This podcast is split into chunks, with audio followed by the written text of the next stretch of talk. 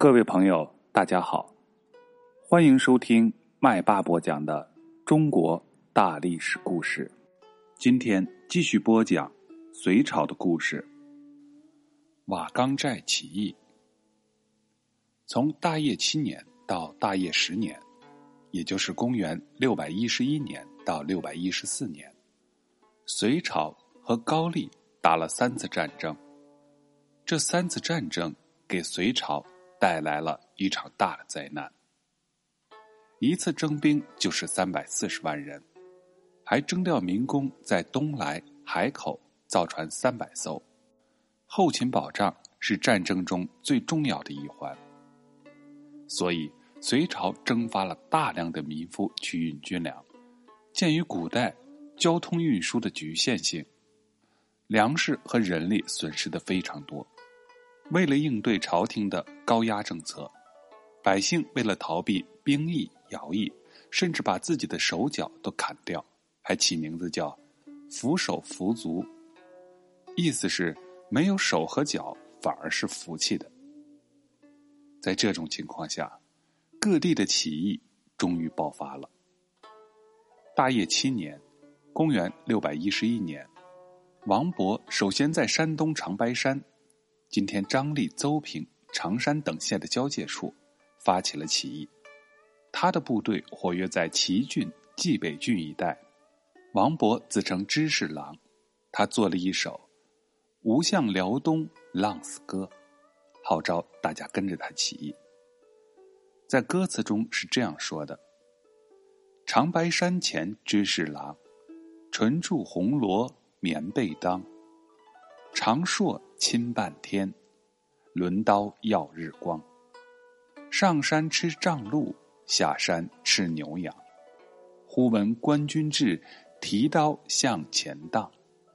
譬如辽东死，斩头何所伤？这首歌词的大意是：长白山前的知事郎啊，穿着一身红衣，英俊豪爽。长矛一举到了半天，抡起大刀闪闪发光。上山吃瘴肉、鹿肉，下山吃牛肉、羊肉。忽然看到官兵打来了，提起刀就向他们冲去。到辽东去打高丽也是死，反抗朝廷，即便被杀又何妨？隋炀帝调集大军进行镇压，不过效果并不好。不久。各地的起义军汇成了三支强大的队伍，一支是由窦建德领导的河北起义军，一支是由翟让领导的瓦岗军，还有一支是由杜伏威领导的江淮起义军。其中，瓦岗军力是最强大的。瓦岗军的首领翟让是韦城人，在东郡衙门做法曹。后来，因为犯了一点小过错，被关进了监狱，判了死刑。狱卒黄君汉平日很敬佩翟让，看到翟让突遭横祸，就非常的同情他。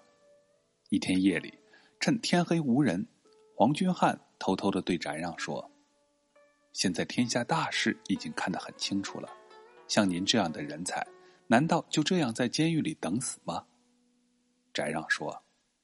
我现在好比是被关在圈里的猪，由不得自己呀，是死是活，还是全靠您了。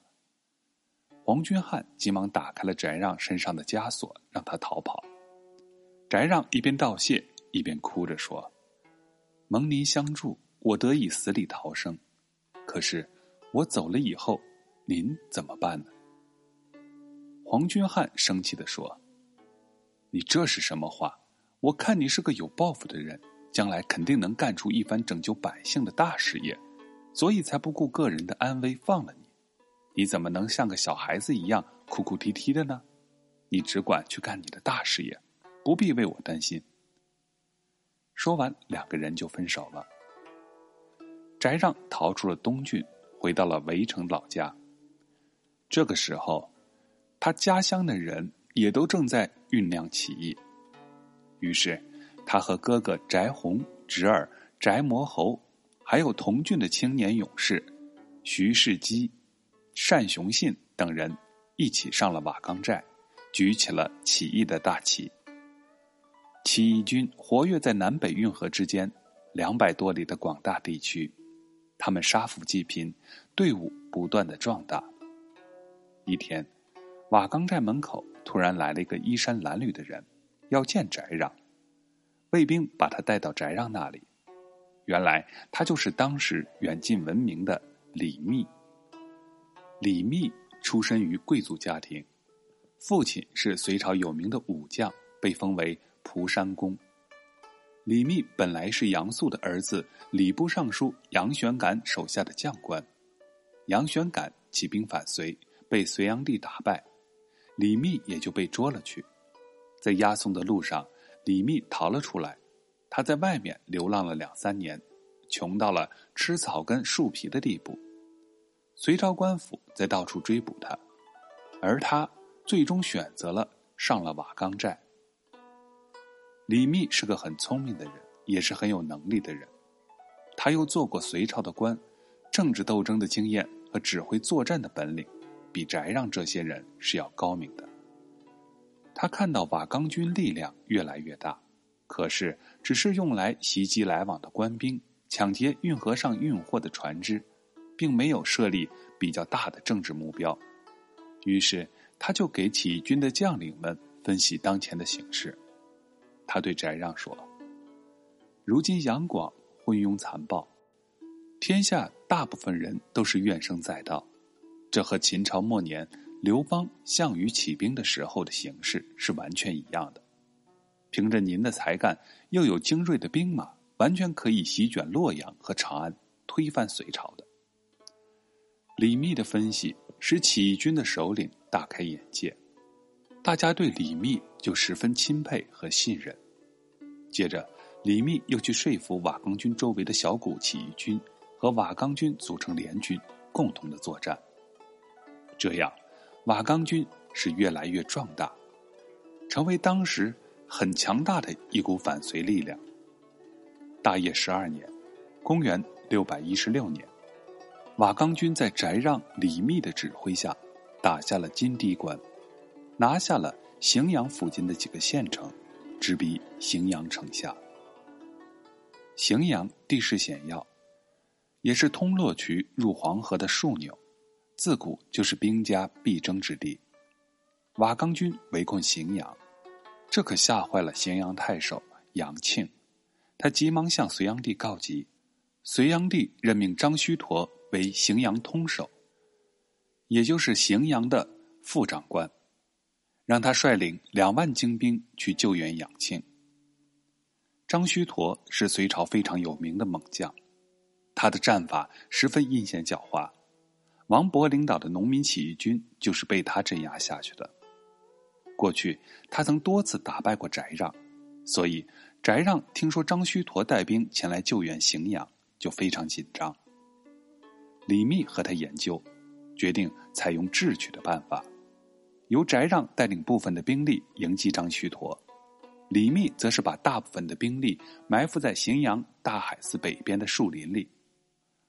徐世基和王伯当分别埋伏在大海寺的两侧，摆成了口袋形的阵势，等着张须陀的到来。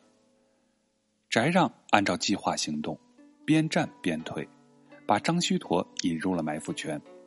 只听得咚咚咚三声鼓响。左边徐世基，右边王伯当，背后李密，一起杀出，把张须陀团团的围住。张须陀急忙的下令撤退，可是退路早已经被截断了。隋军乱成一团，被瓦岗军杀的尸横遍野，溃不成军。张须陀在本次战斗中也是送了命。从此，瓦岗军声威大振。第二年的春天。李密又率领七千精兵攻下隋朝设在东都洛阳附近最大的一个粮仓仓库——洛口仓，也叫做星落仓。攻打下来之后，他打开了仓库，把粮食分给了当地的民众。当地的民众都是奔走相告，感谢瓦岗军，同时也有很多人的子弟就此参加了起义军。瓦岗军在很短的时间内就发展到了几十万人。翟让看到李密很有眼光，又是屡建战功，于是就把瓦岗军的领导权让给了他。此后，李密称魏公，行军元帅，改年号为永平。李密封翟让为司徒，相当于丞相。洛口仓扩建为洛口城，成为起义政权的所在地。瓦岗军发布了讨伐隋炀帝的檄文。列举了隋炀帝的十大罪状，指出：庆南山之竹，殊罪无穷；绝东海之波，流恶难尽。意思是说，隋炀帝的罪过呀，用南山上的竹子都做成了书简，也书写不完；掘开东海，用海水也洗刷不清啊。这就是号召人们都起来，共同推翻隋王朝。瓦岗军建立政权以后，南北起义军纷纷响应，前来归附。李密成了中原起义军的领袖。在起义军的猛烈打击下，隋朝的统治开始土崩瓦解，众叛亲离。许多地方官长也是纷纷起兵反隋。右屯卫将军宇文化及趁机发动了兵变，被各地起义吓破了胆的隋炀帝。躲在江都，不敢回到长安，天天都是心惊肉跳。大业十四年（公元六百一十八年）三月份的一天，一个宫女跑进来报信，说：“不好了，宇文化及造反了，马上就要杀进宫来了。”隋炀帝浑身发抖，赶忙的换了一身衣服，逃到了西阁。宇文化及杀进宫来，隋炀帝看到。哗变的士兵手里都拿着明晃晃的刀，他怕挨刀，所以从自己的身上解下来一条绸带，士兵们就用这条绸带把他绞死了。